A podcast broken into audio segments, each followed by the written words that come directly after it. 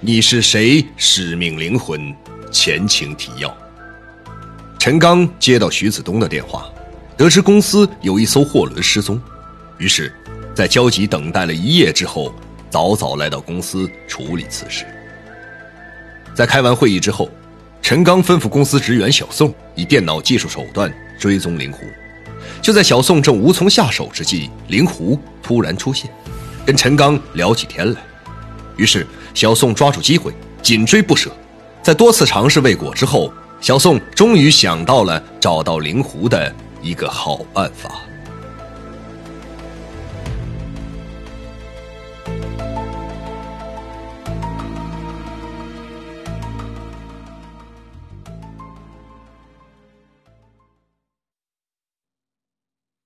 第一章十四，追踪灵狐中。陈刚公司的电脑高手小宋正在外边公共办公区操作电脑追踪灵狐的时候，陈刚在自己的办公室内与灵狐在网络上沟通着。谢谢你的关心，与你成为朋友之后，我的病几乎完全好了，这一切都要感谢你才对啊！陈刚坐在自己办公室的电脑前，故意用很缓慢的打字速度与灵狐交谈着。这样是为了给小宋追踪灵狐争取更多的时间。当然，这是我们之间有缘分，不过这也是你的命里注定有此缘分。你要记住，任何一项感恩都不是独立的，都是有着某种联系的。不过这一切只是刚刚开始，也许你还有其他的神奇经历。这就像一切的因果早被命运编织好了一样。个体是渺小的，只有具有使命的个体才会有担负起拯救群体的使命，才会被记住。你愿意成为那样的人吗？陈刚感到灵狐今天的聊天状态，好像是一位拯救众生的菩萨，又像是一位能够预测未来的先知一般。灵狐说的这些话，还蛮有宗教哲学意味的。他自从接触灵狐之后。总感到自己的境遇被一股无穷的力量安排着，并且这种力量驱使他一步一步向前走。陈刚所遇到的每一件事情都好像自然而然地发生着，有时候他莫名地感到恐惧，因为当自己的一切就像完全透明一样被一个躲在暗处的人观察着，而对这个安排他命运的人自己还一无所知。陈刚感到。自己正一步步走向某种危险的深渊。人类的大部分恐惧是因为神秘或者无知，也许此刻用这句话形容陈刚最为恰当。那，你给我算算未来的命运吧。陈刚想用这种谈话方式探知灵狐的一点信息，尽量多争取一些时间给小宋。好让他了解正在网上与自己谈话的这个神秘人物。从某种角度讲，人的命运犹如生物的遗传基因密码，他所遇到的一切事情，只要在特定时间和环境中，都会发生的，并且这种发生是不以人的意志为转移的。只要你了解这种密码的展开方式，就会知道他未来的故事。就是我们常说的，该来的都会来吗？陈刚插话道：“是的，当你冲破了时间轴的束缚，你就会看到未来。什么是时间轴？爱因斯坦将时间的维度引进之后，人类开创了现代意义的物理学。他只不过在三维空间多加了一个时间的维度，时间上。”需要添加和考量的维度很多，只有你在重力轴上让时间自由运动，你才会超越过去与未来。陈刚仔细的思索着灵狐在电脑上发过来的每一个字、每一句话的含义，不免大大的感到惊讶。虽说陈刚已经脱离物理学前沿研究很多年了，但从灵狐的话中看，他判断。屏幕后面这个人对物理学还是有一定了解的，最起码对物理学理论还是很熟悉的。难道这些和你说的人的命运有联系？是的。假如你要是能让时间和重力互为自由滑动，你就会知道过去和未来。假如你要是让一个人有足够的能量，他就会穿越，在未来和过去之间。陈刚所知道的物理理论，并不足以让他理解灵狐所说的话，或者说根本就不信。不过，他还是对灵狐所说的话题很好奇，于是就将话题引到自己身上。你说说我未来的命运怎么样？人的命运。有时候是被一种无形的强大力量左右的。还没等灵狐将话说完，陈刚就问道：“你是说上天或者上帝吗？难道真的有上帝？”如果你说的上帝或者上天是一种神秘力量呢？当然，你可以这样理解。只不过你现在拥有的知识系统还无法理解我话中的真正含义。这就犹如目前为止在数学界一直困扰人们的那个著名问题一样：在一座能容纳十五万人的体育场中，坐着一位你要寻找的女士。当然，事先你有这位女士的一张最近拍的照片。陈刚将灵狐的话在脑中转化成描述的画面。他站在体育场的中间，手拿着一架高倍望远镜。从主席台开始，顺时针逐一望向看台上的每一位女性，并且在脑中与刚刚记住的那位女性面容对照。假如时间足够长，那位女性也确实在这座体育场内，是应该能找到的。正在陈刚思索的这个过程，灵狐接着说了下面的话：“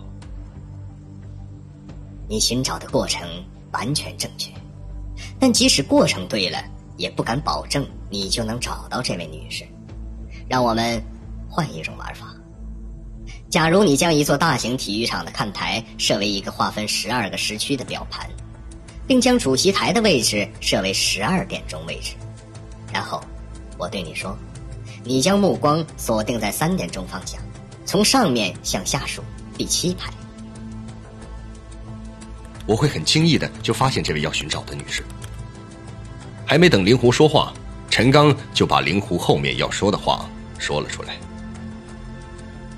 当然，即使你手中拿到的照片与这位坐在体育场中的女士衣着不一样，我想，你也会判断出这位女士是否应该是你要找的人。假如我不告诉你她所坐的大概位置，她的衣着又有了变化，你在一场足球比赛的时间内几乎是找不到这位女士的。对吗？是的，你说的这个是目前困扰人类的著名数学问题吧？假如我没记错，这个定理叫 P 和 NP 问题吧？一般来说，生成问题的一个解要比验证一个给定的解时间花费要多得多。好像这个是人类在计算机和医疗领域迫切需要突破的问题吧？难道？先生，你已经破解了这个世界性的难题了。陈刚用一种半挑战、半戏谑的口吻对灵狐发问。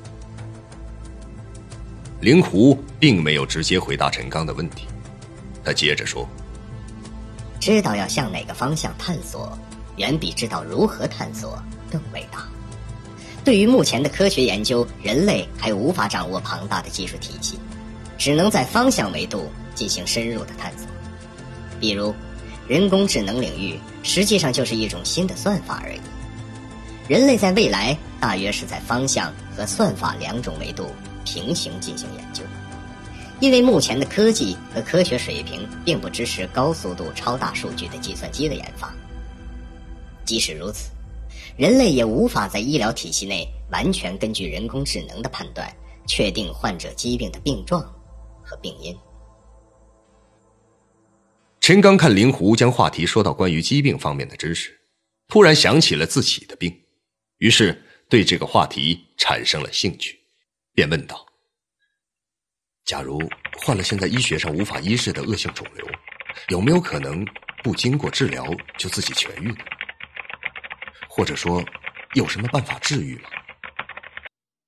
目前医学发展层面的成就还无法治愈那些被诊断为恶性肿瘤的疾病，比如肝癌、肺癌、胃癌等晚期的病人。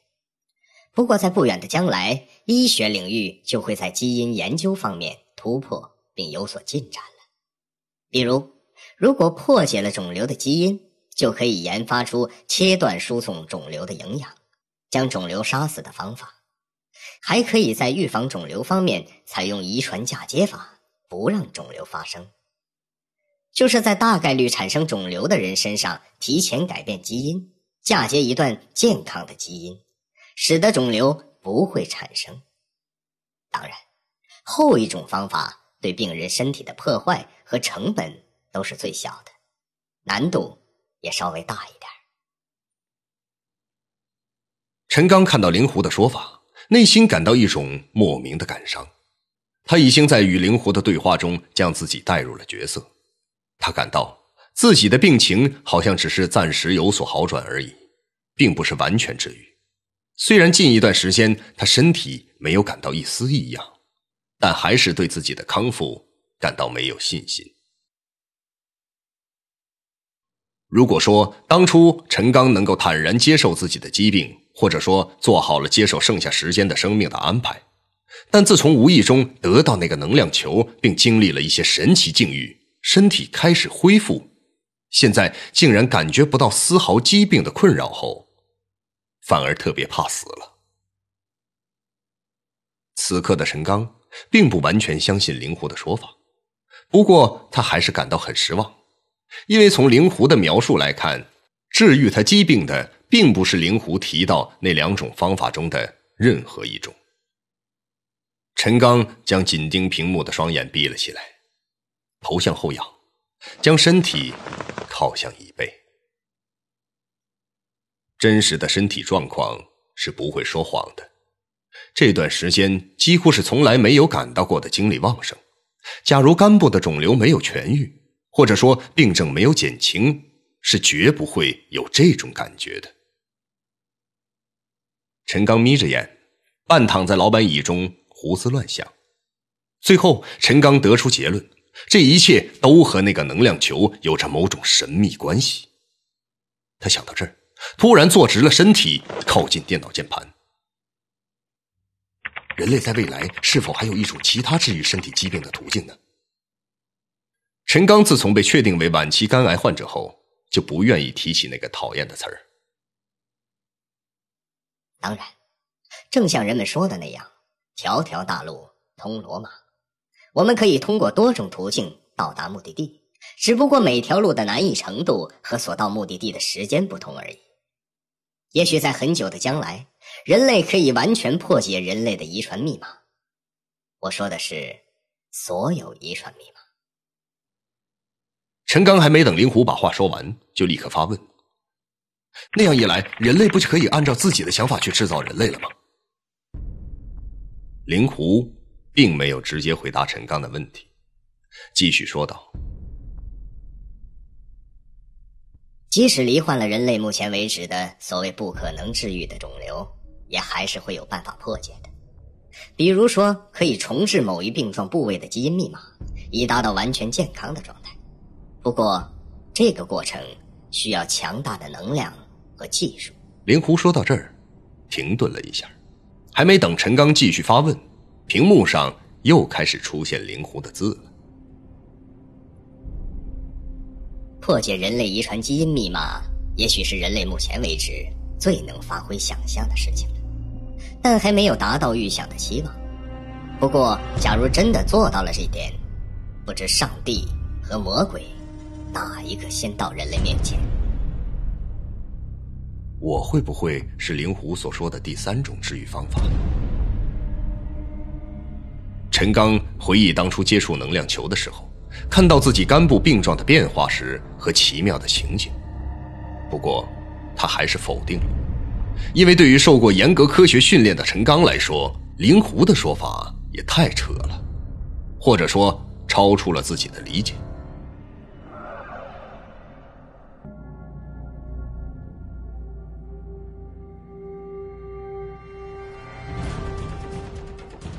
一个出身神秘的商人，我下午过去吧，你方便吗？一次重获新生的意外，是什么？我的癌症好了，一个从不露面的好友，你就叫我灵狐吧。一场惊天动地的阴谋，所有的一切一定都与那个人有关。欢迎收听长篇科幻悬疑小说《你是谁？使命灵魂》，作者王金，由徐淼播讲。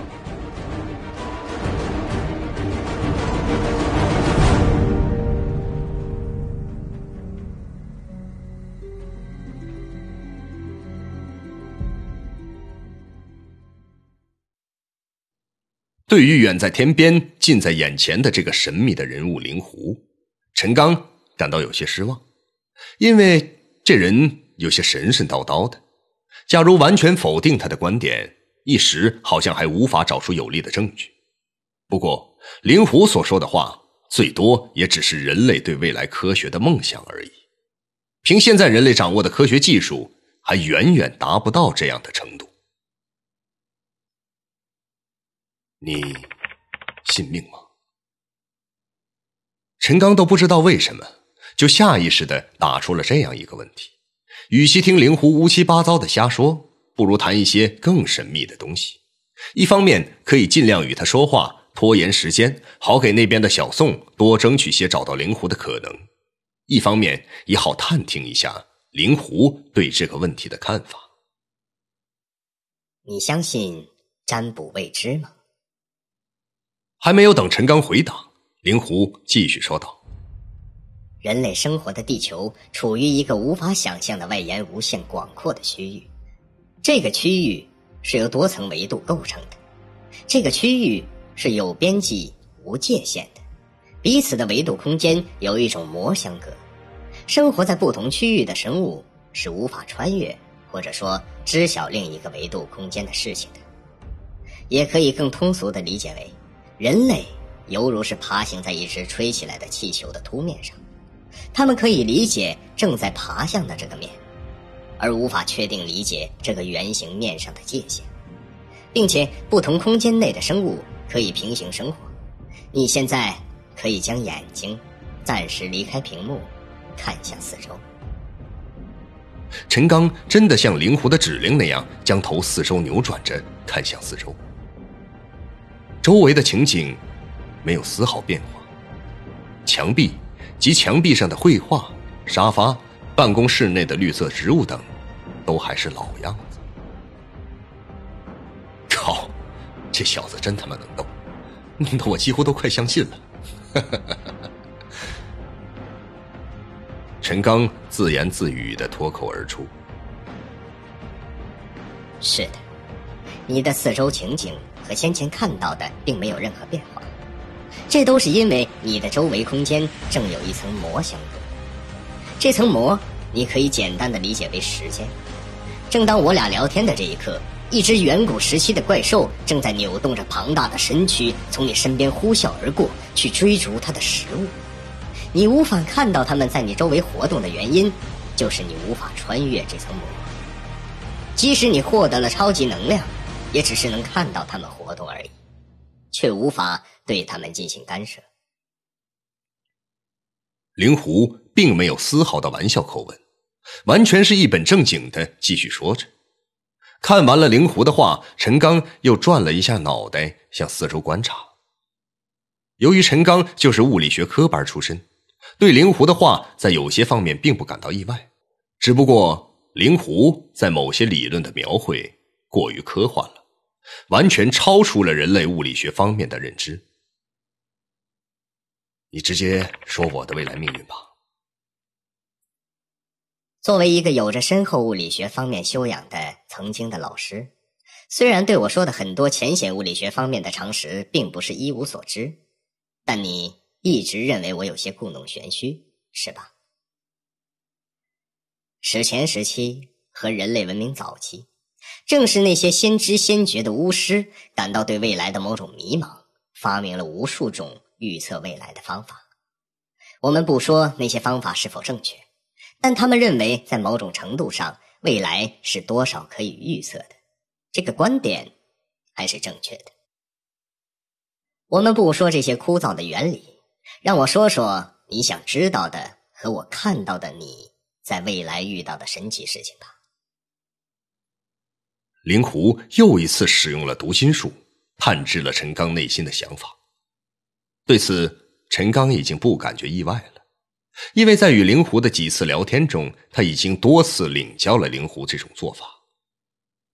也许正是这种先知先觉，使得陈刚对灵狐感到格外的恐惧不安，却又对他说的话感到有些分量的原因。当然，有时候灵狐也是故意装神弄鬼。